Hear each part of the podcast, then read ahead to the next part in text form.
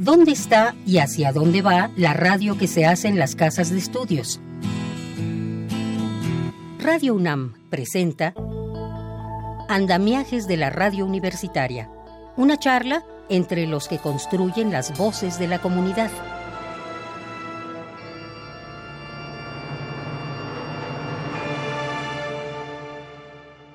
Hola, ¿qué tal? Buenas tardes. Estamos aquí en esta mesa de discusión, de plática básicamente, en Radio UNAM, eh, pues a propósito de los festejos, ¿no? Del aniversario, un aniversario muy importante de esta radio universitaria. Eh, mi nombre es Octavio Serra, les saludo con mucho gusto. Eh, bueno, yo creo que para las nuevas audiencias de Radio UNAM, pues no, mi, mi nombre no suena mucho, pero tuve hace muchos años la oportunidad no, hace tantos años, hace algunos años, ¿verdad? Eh, la oportunidad de colaborar en la estación durante un buen tiempo de mi vida. Digamos que empecé por ahí por el 97, 98 a hacer colaboraciones con Emiliano López Rascón en un programa, una revista radiofónica que ya desapareció, pero que bueno, tuvo muchos años al aire, que se llamó Vasos Comunicantes. Y después también en distintas producciones, en Gotas de Plata, en Carpe Noctem, eh, en fin, ahorita no, no se me vienen a la mente, pero bueno, lo que quiero decir y para presentarme nada más es que he estado aquí colaborando también en la historia de la radio universitaria durante el periodo que me tocó colaborar y trabajar aquí con muchos amigos que todavía están por acá, ¿no? Eh, y bueno, vamos hoy a platicar sobre la radio universitaria, ¿no? Eh, estamos eh, pensando estos andamiajes justamente de la radio universitaria, cómo es la ordimbre de la radio universitaria, qué significa estar en una radio universitaria, eh, ser parte de una radio, una emisora con estas características. Y es lo que vamos a discutir o platicar hoy, y queremos que ustedes también compartan sus opiniones, sus posturas, ¿no? sus reflexiones al respecto con nosotros. Para eso, voy a presentar aquí a la mesa que está con nosotros. Eh, Mauricio González, ¿cómo estás? Bien, qué bueno, muy contento. Qué bueno. Eh, Mauricio González es ingeniero en electrónica y comunicaciones. Eh, ha trabajado con radios comunitarias, ¿verdad? En varios estados del país desde hace ya 10 años. Es fundador de la radio ACH, Lequil COP. Bastante bien la pronunciación.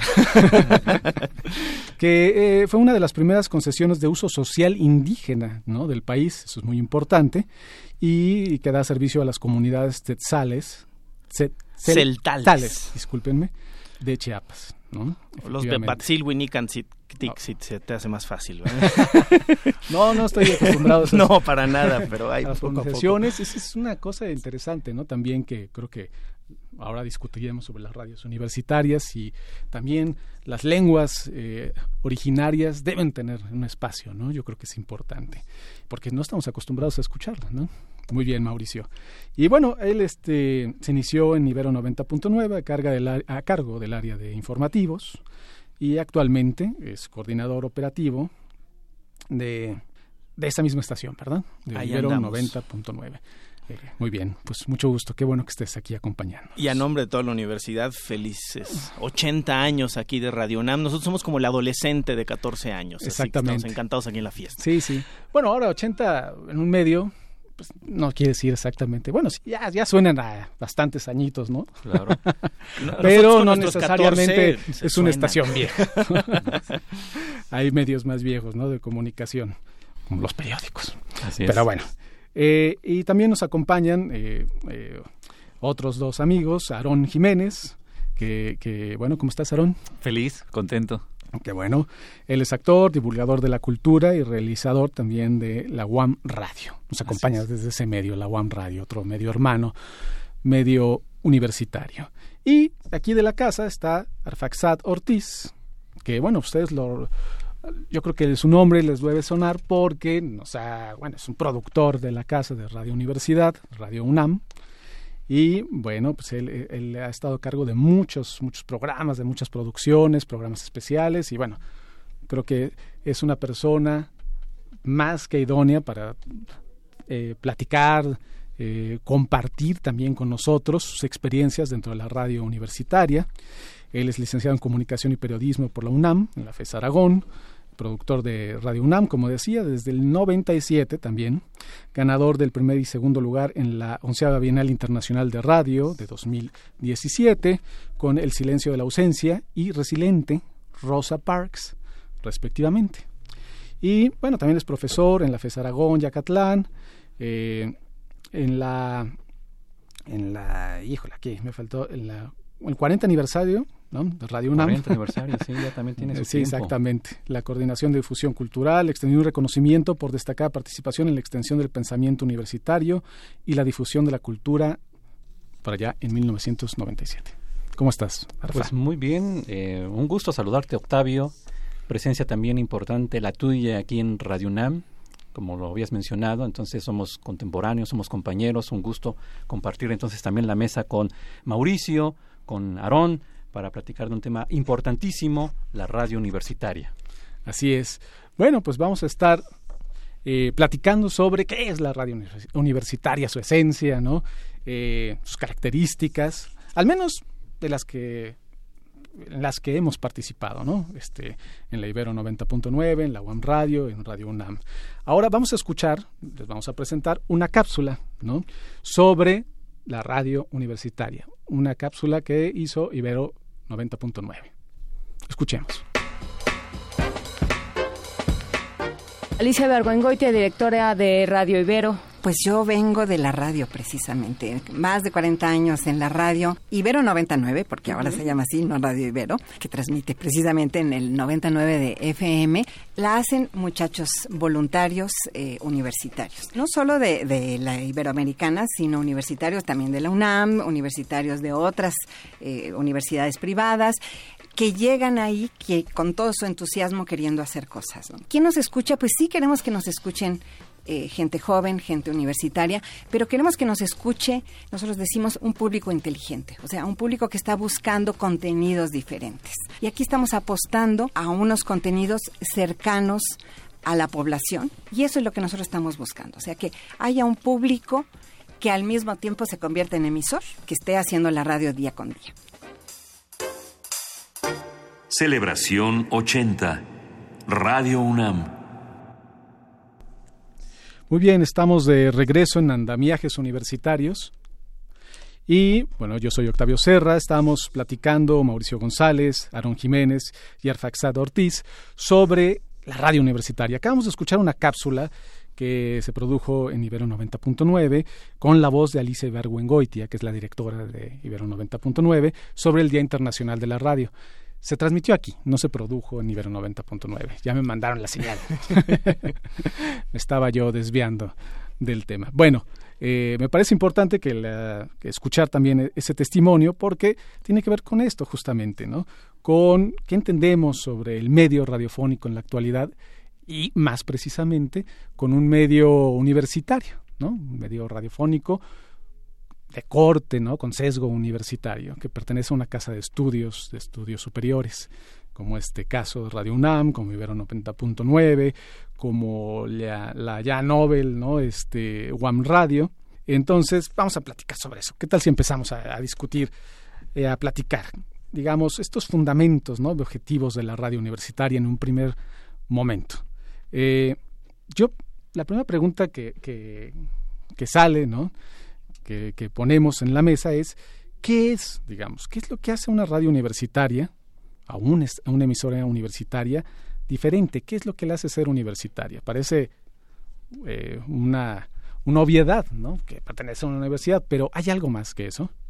Eh, no sé quién quiere empezar, este Mauricio. Yo pensaría que es el pensamiento, o sea, es decir, el, el, pensamiento puede ser disruptivo, provocador, que se van generando dentro de las universidades y dentro de la sociedad, ese es el que yo pensaría que se debe permear en las, en las radios universitarias para de ahí sacar una propuesta musical diferente para hacer propuestas de documentales, de cápsulas, de toda una generación de radio a partir de pensamientos filosóficos, políticos, sociales, biológicos, lo que sea, eh, diferentes, provocadores. Ahí, ahí está el nuevo pensamiento y ese debe ser el aporte de la radio universitaria desde mi perspectiva. De acuerdo, eh, Aarón. ¿Qué piensas al respecto? Pues que sin duda debe haber eh, grandes definiciones de los académicos e investigadores que, que, elaboran eh, todas estas eh, detalles y minucias de la, de la radio universitaria. yo pienso que tiene una gran virtud el perfil de la radio universitaria, que es ese, esa esencia que va contra la corriente de los mensajes domesticadores de consumo.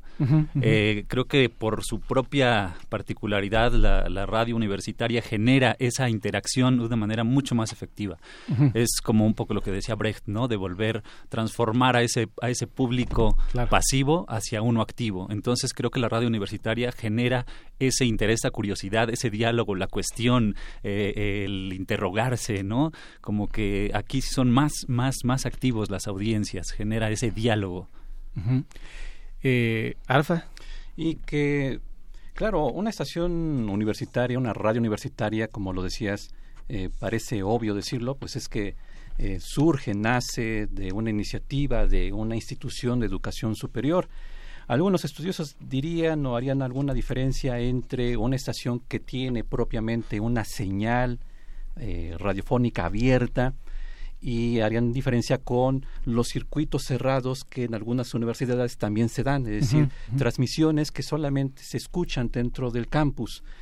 Em, yo no haría tanta diferencia porque al fin y al cabo, aunque fuera una em, transmisión solamente del campus, pero el simple hecho de que se escuche, que se pueda em, captar eh, de alguna manera por algún radioreceptor, eso ya la hace una estación universitaria, digamos, para diferenciarla de una estación pública, porque nosotros somos también una radiodifusora pública, pero tenemos, digamos, una impronta, una huella de que somos parte de una universidad. Puede ser Ibero, puede ser UAM, puede ser Radio NAM, y entonces, claro, una estación universitaria de radio es porque surge de la iniciativa de alguien perteneciente a una institución de educación superior. Ahora, ahí después se tendrá que construir la identidad de esa estación.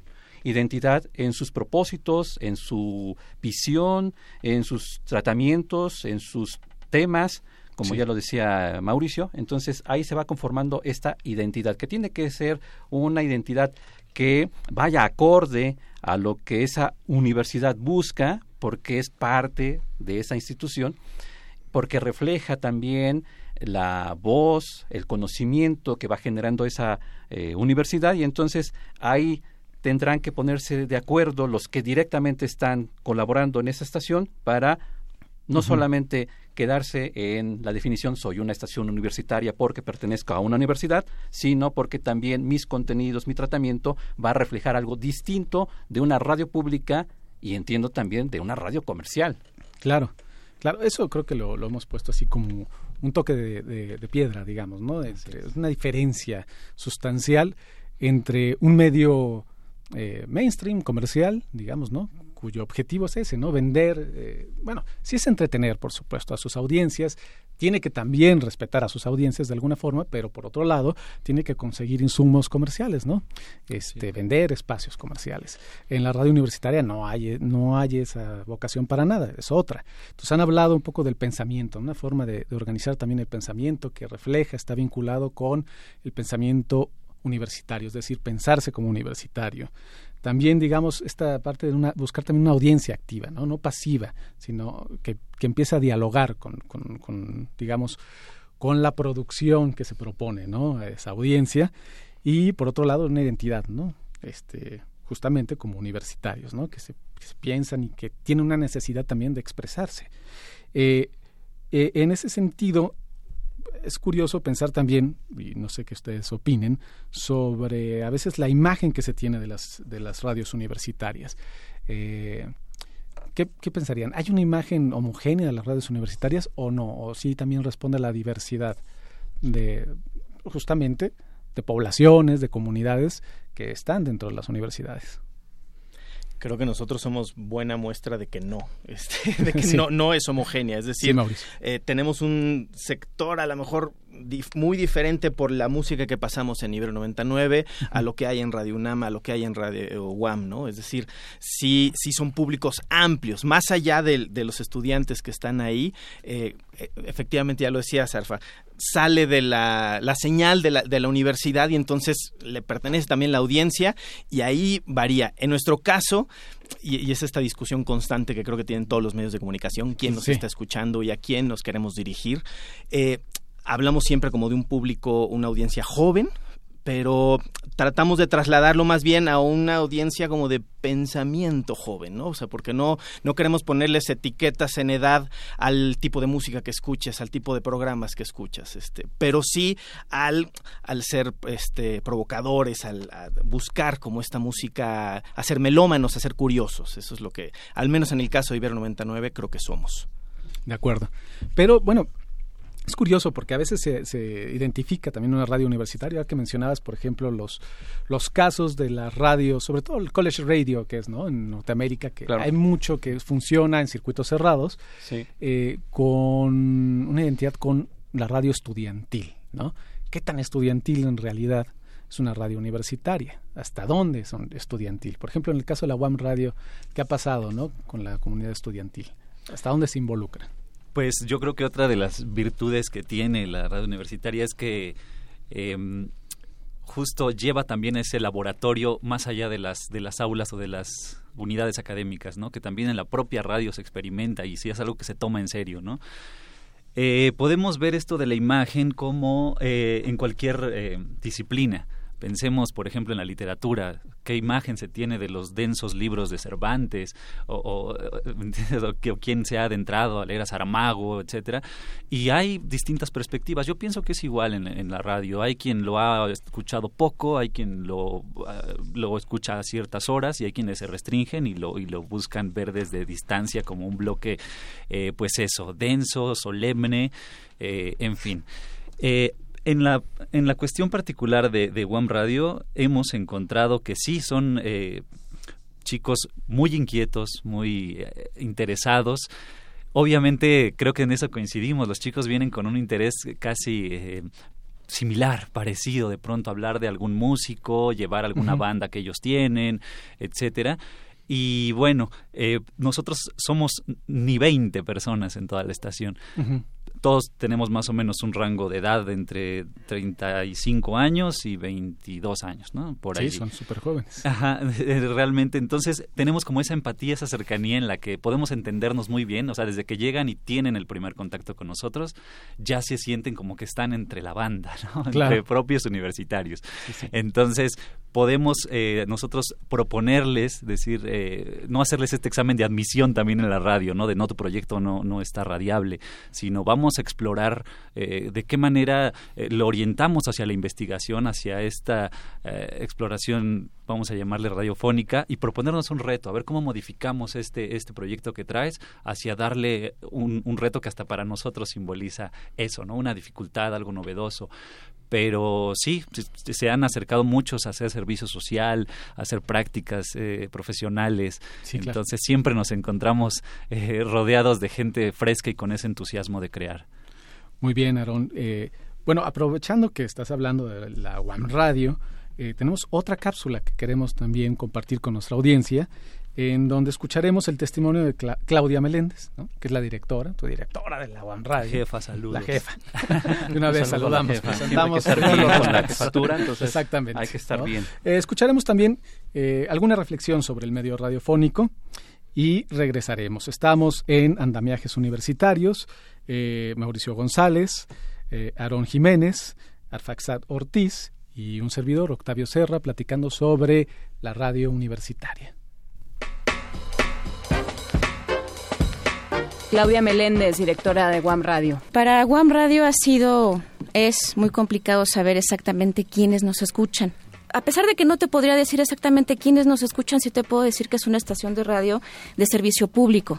Tenemos muchos programas de divulgación científica, eh, tenemos ya también una, una barra infantil que también está por cumplir un año porque además respondemos también a una legislación universitaria, tenemos, tenemos una institución encima que tiene que estar acorde, la misma, la misma radio, ¿no?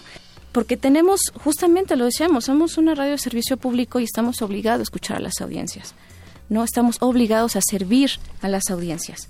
No nada más nosotros todos. Pero además One Radio no solo produce contenidos que sale de su casa de estudios, sino que está abierto a cualquier persona que quiera presentar un proyecto, lo pueden hacer. Radio UNAM, 80 años.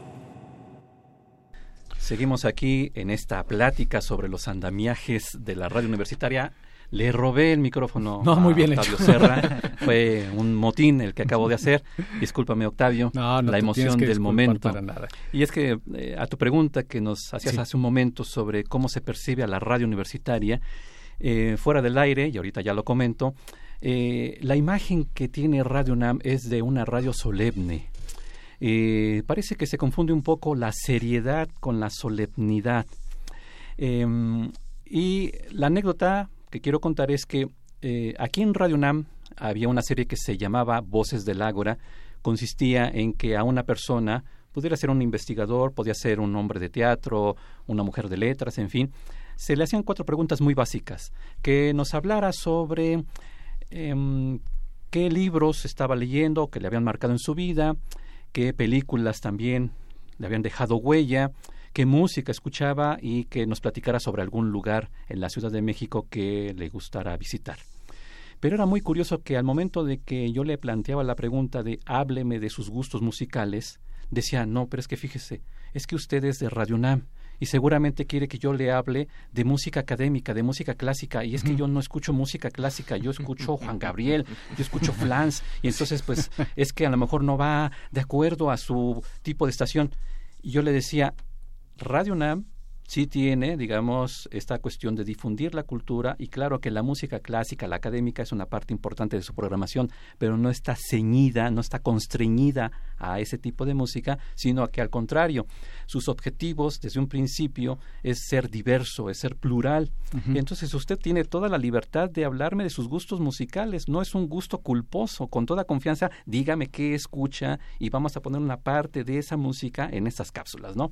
Entonces, tiene esa parte de parecer muy solemne. También con los jóvenes con los cuales tengo la oportunidad de trabajar en Acatlán, porque soy también profesor en Acatlán, también esta imagen de es que es demasiado seria o demasiado solemne, pero es una idea que está como en el imaginario colectivo, no sé de serios y muy solemnes, pero la radio UNAM ha cambiado, pero en el imaginario colectivo sigue presente esta idea de Radio UNAM es solemne, es seria, es música académica y no ven y más bien no escuchan la gran diversidad de temas de música, de tratamiento que hay en estas frecuencias de Radio UNAM.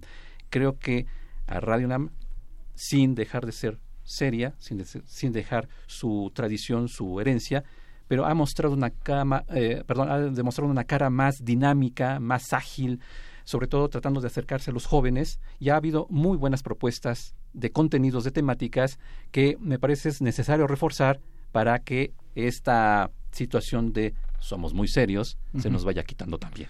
Sí, bueno, eh, tiene que ver un poco, sí, como bien dices, yo creo que eh, a veces el origen es destino, ¿no? Y de repente pues, nos encontramos con un origen eh, muy peculiar, ¿no? De Radio UNAM, eh, porque sí se pensaba como una especie de cátedra al aire, ¿no? Este, cuando eh, se fundó. Claro, estamos también hablando de los, de los orígenes, ¿no? De la radio mexicana, ni más ni menos, ¿no? Entonces, sí tenía esa, esa vocación, ¿no? O esa idea, ¿no? O tal vez ni siquiera una, una idea, sino un ideario, ¿no? De transmitir los grandes conocimientos que se producían en la, en la universidad a- a- al público, ¿no? A un público y, y, bueno, pues empezarlo a ilustrar de alguna manera. Entonces, así tenía este diario ilustrado, por, por decirlo así. Eh, por supuesto que eso se fue disolviendo, ¿no? Porque en la práctica también se, uno, eh, digamos, este, en la práctica de los medios, lo que fue arrojando como una lo que se fue demostrando es que esa idea no funcionaba como tal, ¿no? O sea, sí hay divulgación del conocimiento, sí hay divulgación de ideas, pero no una cátedra como tal, ¿no? Eh, entonces, bueno, pues eso fue también cambiando, ¿no? evolucionando en la propia práctica y en la programación de Radio UNAM, aunque también se, se conservan ciertas cosas que todavía se entienden ¿no? como elitistas, tal vez la música orquestal, por ejemplo, ¿no? Que todavía se le sigue diciendo, por cierto, música clásica, pero pues ya sabes que todo no pertenece al, periodo clásico, ¿no? Hay distintas este, eh, ofertas, ¿no? De, música orquestal, ¿no? Eh, o instrumental. Eh, en, yo creo que además es, es, bueno que la, haya una estación, ¿no? Que, que todavía se interese por difundirla. ¿no? Entonces, tal vez sea por ahí, no sé, ¿qué piensan ustedes, Aaron? Pues si me permites, Octavio, creo que eso habla un poco también como de este eh, prejuicio que se tiene, ¿no? Eh, claro, es un referente que Radio UNAM tiene un acervo quizá el más rico de todo el país en cuestión de música y me atrevo a decir que por, por su frecuencia han sonado todos los géneros musicales. En contraparte o un, o, un paréntesis interesante puede ser eh, lo que nos simboliza en One Radio, ¿no? Tenemos, eh, hemos hecho que, la gente levante la ceja al escuchar eh, los que los que nos encuentran en el cuadrante que se han encontrado con una mezcla de música como ninguna otra estación ha tenido, ¿no? Empezamos con un proyecto muy amplio en el cual podíamos escuchar un rock and roll y después una metálica y después un son jarocho y eso se ha ido de pronto orientando a formar un discurso a través de, de, las horas del día, conforme van cambiando el día, pues va cambiando también el sonido, que es nuestra política ahora, ¿no? Creo que las radios universitarias también sirven para eso, oxigenar el medio universitario en el aspecto radiofónico. Gente que escucha a Juan Gabriel no es que esté excluida de las radios universitarias en su cuestión musical. Hay muchos proyectos muy interesantes que se están haciendo, nuevos chavos creadores que están adaptando música de, de Juan Gabriel y de Recodo y de quien tú quieras, haciendo proyectos realmente muy interesantes y que le puede resultar atractivo a gente de la tercera edad, a, jóvenes que ni conocían a Juan Gabriel, que van apenas eh, saliendo de la secundaria o de la primaria, ¿no? Entonces, pues también es una misión seguir invitando y convocando a que esa gente descubra con nosotros ese, esa parte que no es justo un gusto culposo, sino que podemos crear nuevos discursos nosotros, a ver qué les parece, qué opinan. Eh, tuvimos nosotros al inicio nuestro, nuestro eh, líder al principio del proyecto, Teodoro Villegas, una institución en la materia, eh, que nos impulsaba mucho a crear nuestros productos radiofónicos, eh, eh, podíamos verlo y decir, híjole, nos va a orientar hacia lo clásico, él viene de radioeducación. No, nos decía, arriesgate, métele metálica aquí, métele esto otro. Y de pronto decías, órale, qué bueno estar haciendo estos rompimientos, estar, lo que te decía, oxigenando la, la oferta radiofónica. Y sobre eso que dices, bueno, me parece muy importante porque yo creo que sí la radio universitaria, o sea, sí tiene un signo y tal vez sea ese, el de experimentar, ¿no? Con contenidos, con propuestas de programación eh, sobre todo en un momento, en una escena, en un escenario eh, mediático difícil, ¿no? O, muy cambiante como es el actual, donde, por ejemplo, pues muchas personas, ¿no? De todas las edades ya, ni siquiera es, digamos, tiene un sesgo juvenil necesariamente, eh, pueden programar sus listas de reproducción en plataformas ¿no? de, de, consumo musical como Spotify, en fin, hay varias, ¿no? Este, y entonces ante esto, pues es un reto interesantísimo, ¿no? Cómo las radios, por ejemplo, las radios comerciales siguen insistiendo sobre la misma fórmula, ¿no?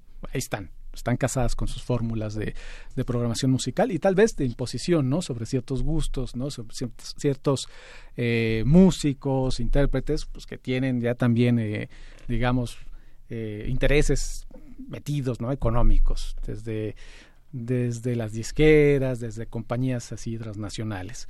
En el caso de la radio universitaria no, y, hay espacio para la experimentación. ¿Cómo ha sido ese proceso o actualmente cómo lo viven? Por ejemplo, cuéntanos, eh, eh, Mauricio, en nivel 90.9 creo que tiene que ver con la esencia de la radio y con este buscar el balance de tratar de ser provocadores, de buscar una propuesta hacia la audiencia, pero también de entender quién nos está escuchando. Y, ahí siempre hay como un balance, ¿no? De, bueno, vamos a poner nada más este, lo que quiera escuchar la audiencia, lo que nos llegue por Twitter es las propuestas musicales, o vamos a hacer un riesgo y vamos a poner música que a lo mejor no han escuchado, que viene de una zona de África que no tienen ni idea. E, e, ese balance de qué tanto queremos proponer por la esencia de ser universitaria, pensamiento, música diferente, y qué tanto tenemos que ser sensibles a nuestra audiencia. Eh, es la lucha en constante. Nosotros actualmente tenemos eh, en, en el día, sobre todo como unas barras musicales más estandarizadas y en la noche sí buscamos especializar y ser mucho más arriesgados. Y de repente tener una hora entera de heavy metal y luego una de jazz y luego una de cumbia y luego una de clásica, que a lo mejor uno no ubica a Ibero 99 con esa música, pero hay definitivamente en distintos horarios eh, la propuesta para que te eches el clavado a escuchar lo que está sonando de hip hop actualmente, ¿no? Entonces, en ese balance es que tratamos de ir enderezando el barco y, y es algo que nunca se va a terminar, ¿no? es algo que dentro de la radio comercial me parece que es mucho más difícil. A ellos, justo por estar orientados por la parte de entretenimiento, de dinero, tienen que resolverlo más inmediatamente. Nosotros tenemos ese compromiso ético de proponerle a la audiencia cosas que a lo mejor van a incomodar a ellos mismos también, pero es lo que nos toca dentro de ser eh, radio universitaria, ¿no? Claro, claro, porque además, eh, digamos, en esta idea de hacer una programación, sobre todo con el tema musical, eh, no es fácil encontrar nuevas corrientes, eh, nuevas bandas, nuevos autores, ¿no? Eh, sobre todo, bueno, pensando en estas plataformas, pues bueno, hay una inmensidad, ¿no? O sea, es una vastedad de opciones, de ofertas, pues es difícil encontrar algo particularmente, ¿no? Si no sabes cómo buscar. Yo creo que la radio universitaria en ese sentido, pues sí tiene como misión orientar, ¿no? Ofrecer una guía, ¿no? Para sus escuchas. Eh, Arfa, ¿Me ibas a platicar algo? No. Bueno, mm, voy a nada más hacer un apunte para que vayamos a una pausa musical que nos están dando nuestros compañeros allá en producción. Em, en una mesa redonda que también tuve la oportunidad de participar, estaba el compañero Ángel Arellano Peralta de Grupo Radio, Radio Centro que decía, las radios comerciales estamos eh, abocadas a la experimentación porque así lo demanda el mercado, pero las radios públicas no porque nadie les exige nada. Y yo me quedé así como, Mm. ¿En serio está diciendo eso? Ahí dejo el punto. Ya regresando de esta pausa, diré la respuesta que yo también mencioné en aquella ocasión para que nuestros amigos se queden con la duda y entonces sigan con nosotros aquí en esta transmisión Octavio. Vamos a escuchar entonces un, un fragmento de una pieza musical. Yo creo que vamos a reconocer inmediatamente todos.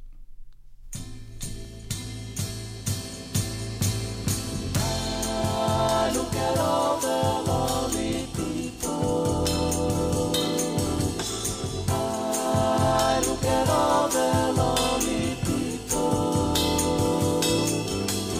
Eleanor Rigby picks up the rice in the church where a wedding has been. Lives in a dream, waits at the window, wearing the face that she keeps in a jar by the door is it for oh, all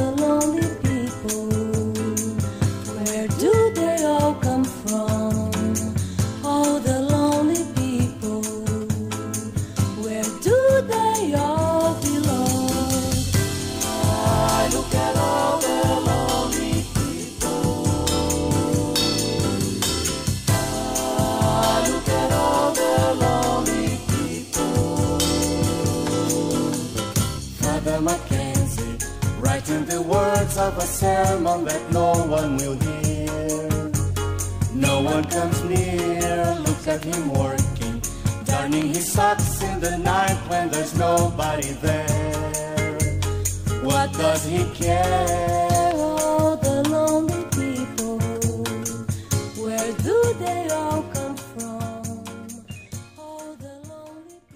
Celebración 80. Radio UNAM. Estamos de regreso aquí en Andamiajes Universitarios. Soy Octavio Serra. Eh, me acompaña Mauricio González de Ibero 90.9. ¿Cómo estás? Encantado de estar eh, aquí en sus 80 años. Gracias, sí, todos estamos contentos. Aarón Jiménez de, nos acompaña desde UAM Radio. Así es. Y eh, Arfaxad Ortiz, que es productor aquí, de aquí mesma, mesmamente. Aquí mesmamente de esta radio, de esta gran radio. Radio UNAM.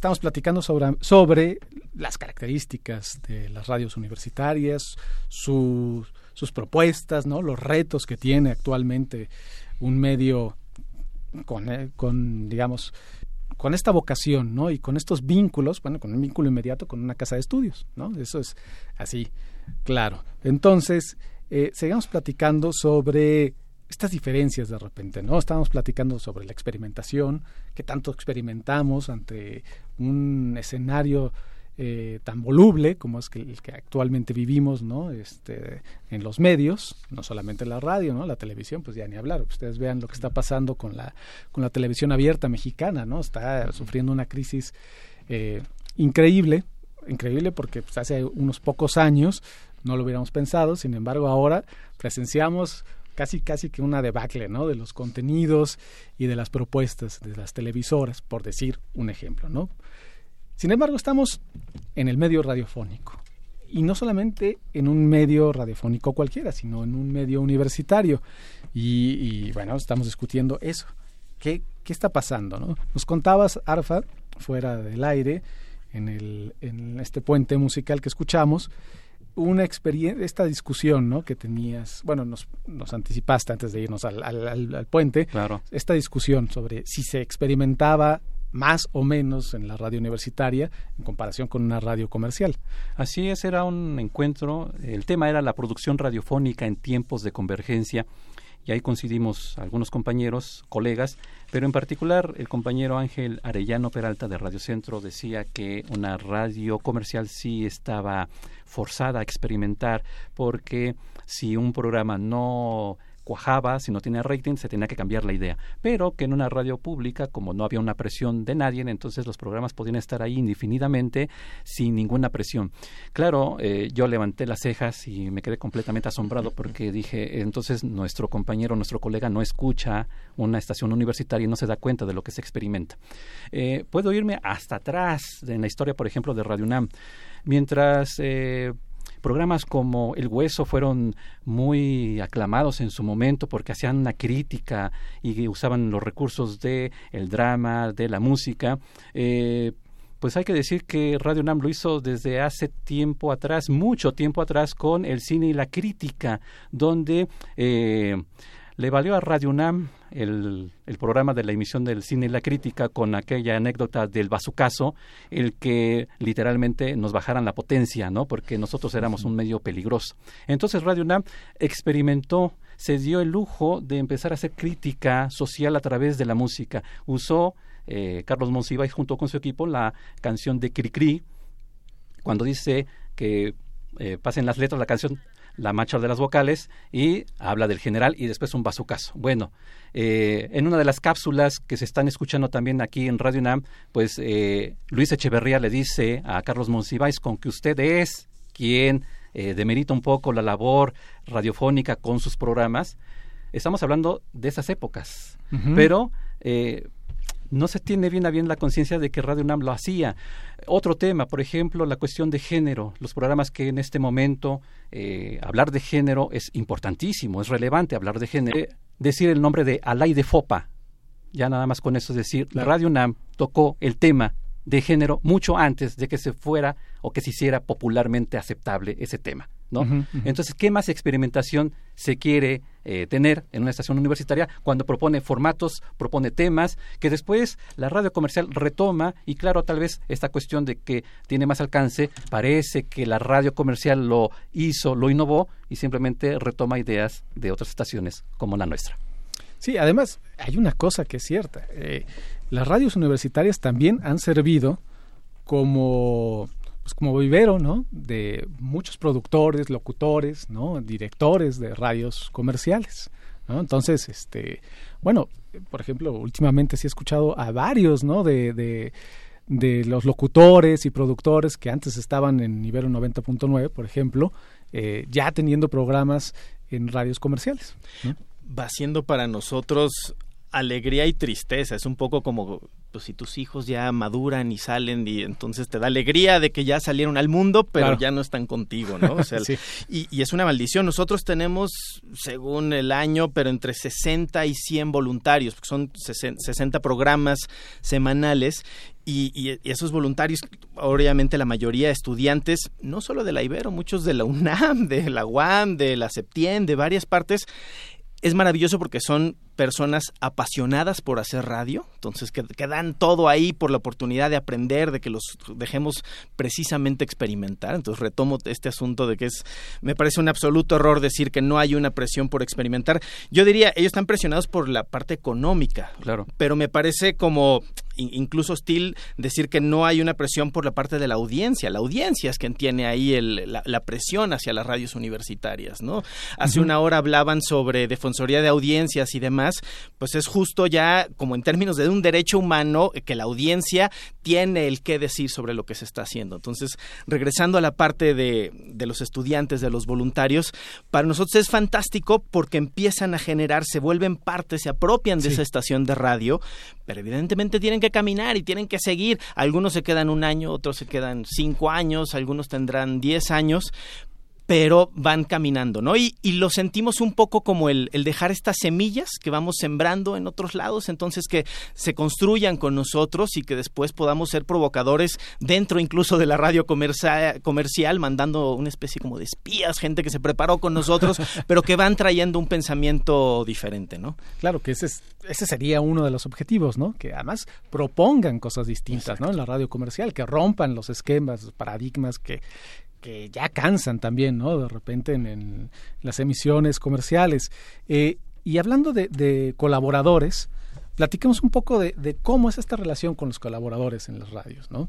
Universitarias. Creo que es, es interesante porque para empezar es eso, son colaboradores, ¿no? Vienen de distintos ámbitos, vienen del ámbito académico, del ámbito estudiantil, a veces del ámbito eh, eh, administrativo también. Entonces, ¿les parece que platiquemos un poco de eso? Pero antes vamos a escuchar otra cápsula.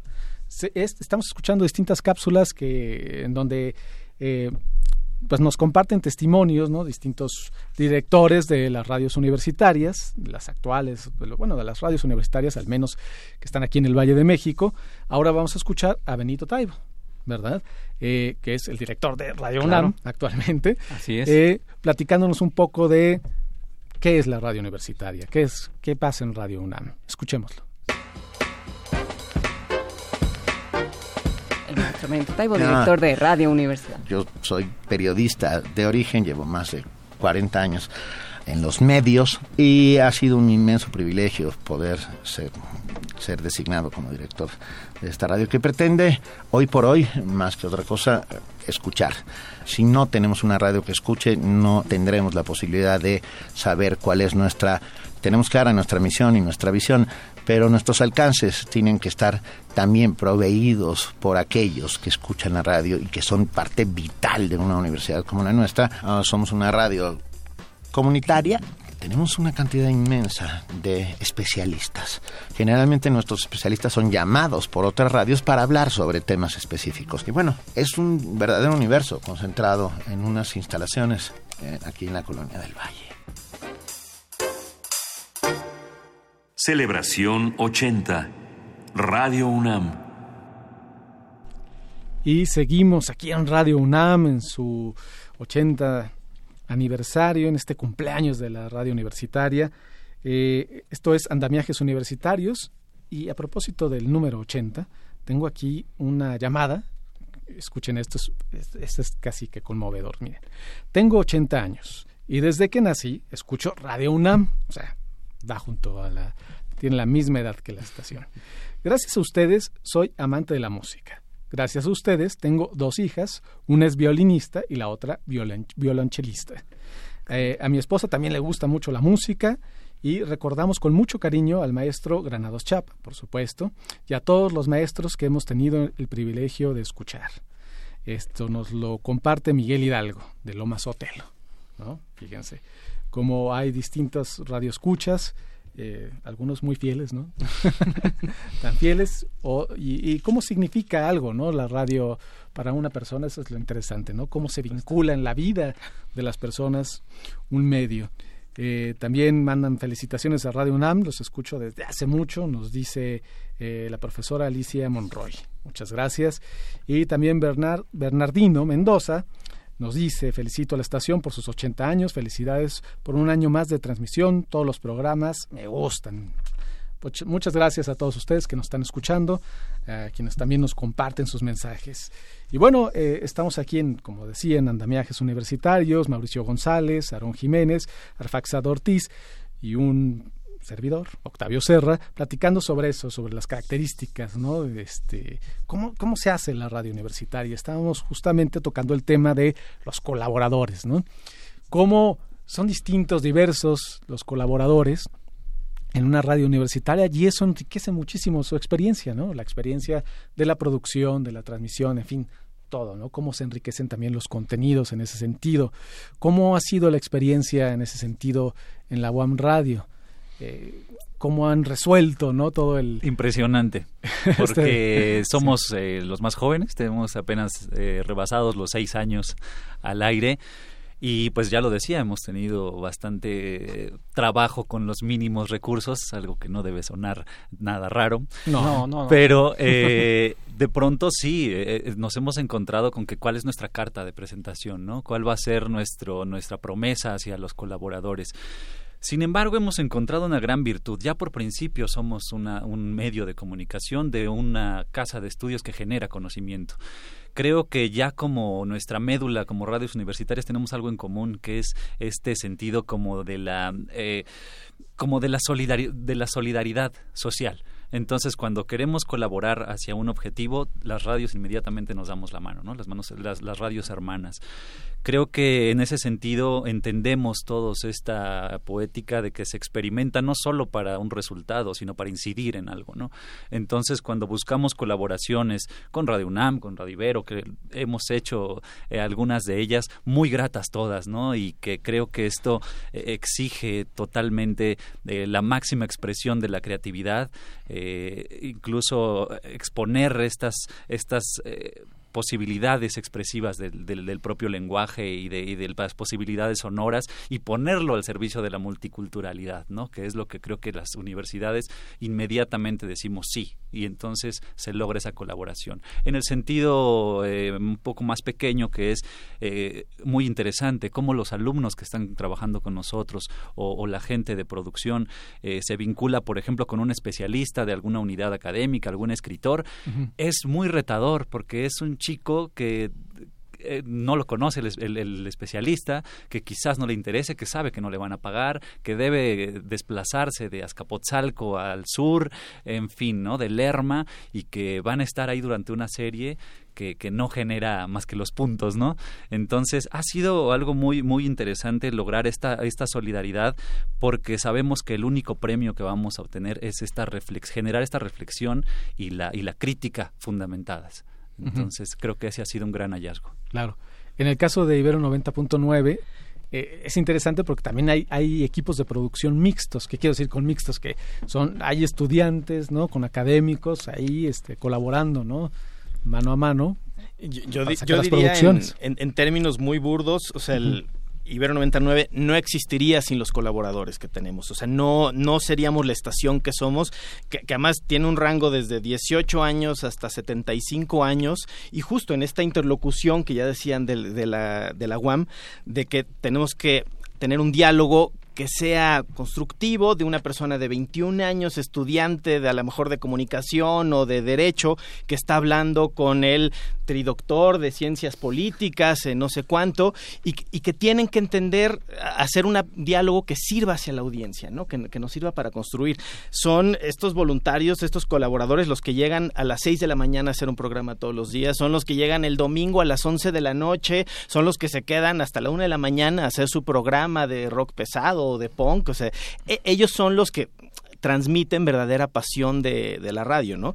Y bueno, y, son los mismos colaboradores que también luego en, espacios como la universidad, este, llega Peña Nieto y, le exigen que se salga también, ¿no? son, son, esos mismos grupos que están en el 131, que están ahí participando activamente en la radio y que transmiten esa pasión, ¿no? Nos, nos toca a nosotros y es verdaderamente exhaustivo el, ir canalizando, el irlos acompañando, porque nos van ganando, van, van muy rápido ellos, ¿no? Entonces, nos nos obligan a, ir viendo para adelante siempre. Es, es maravilloso y insistiría, sin los colaboradores no existiría esta estación. Claro, claro. Y en el caso de pues, Radio UNAM. En el caso de Radio UNAM, pues también eh, una parte importante es... Eh, hacer uso de toda esta gran estructura que es la universidad.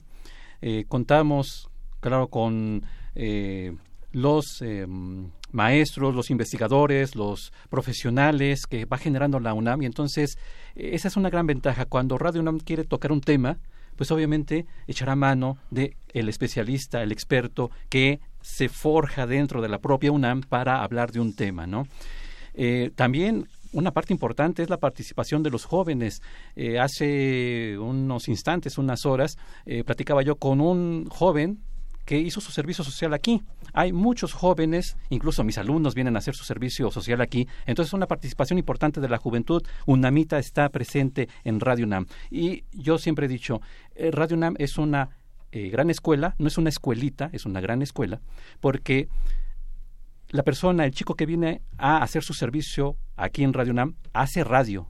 No lo mandamos por las copias, no lo mandamos por las tortas, no lo mandamos por el refresco, hace radio. ¿No? Yo mismo, cuando entré, el primer día me pusieron a hacer radio, ¿no? Claro, con este nervio de nadie me dijo cómo, pero me fueron llevando de la mano, ¿no? Y qué decir, ¿no? De los profesores, los investigadores, las personas que día a día forjan el rostro de la UNAM, que también está presente aquí en Radio Universidad. Y entonces es una amalgama. De repente un joven de 16 años está hablando con el, como, como dijiste muy bien, el catedrático tridoctorado en no sé qué cosa, ¿no? Y esta amalgama de intereses, de generaciones, hace también muy rica esta participación cotidiana de colaboradores, de trabajadores, de personal de la UNAM, de jóvenes de la UNAM, y hace posible que Radio UNAM, Radio tenga una identidad propia, que debe ser plural, ¿no? Porque si no somos plurales en una universidad, entonces dígame en dónde vamos a ser plurales, ¿no? Claro. Entonces, la UNAM es plural y también Radio UNAM tiene que ser plural. Así es.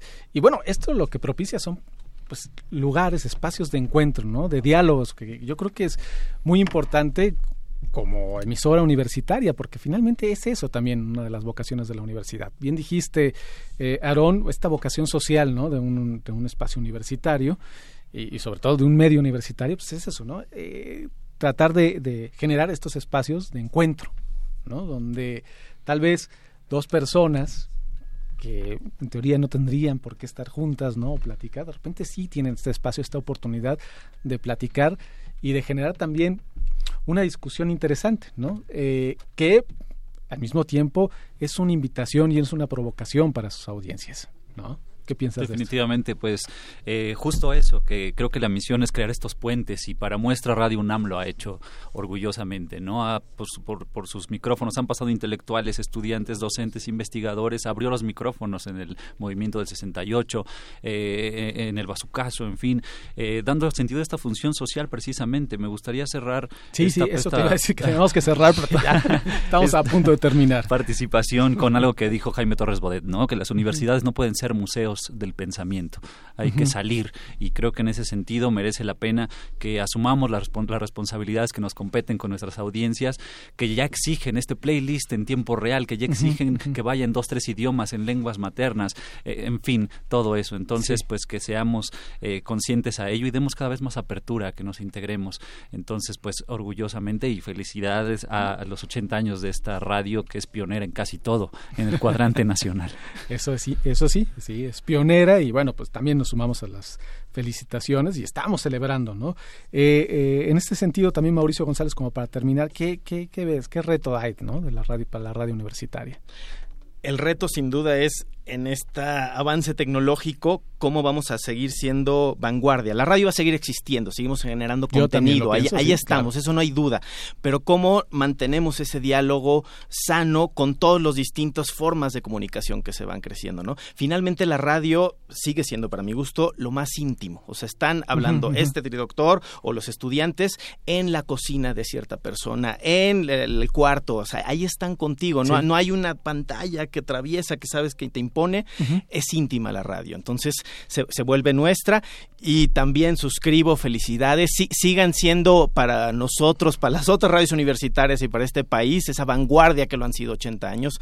Felicidades, Radio UNAM.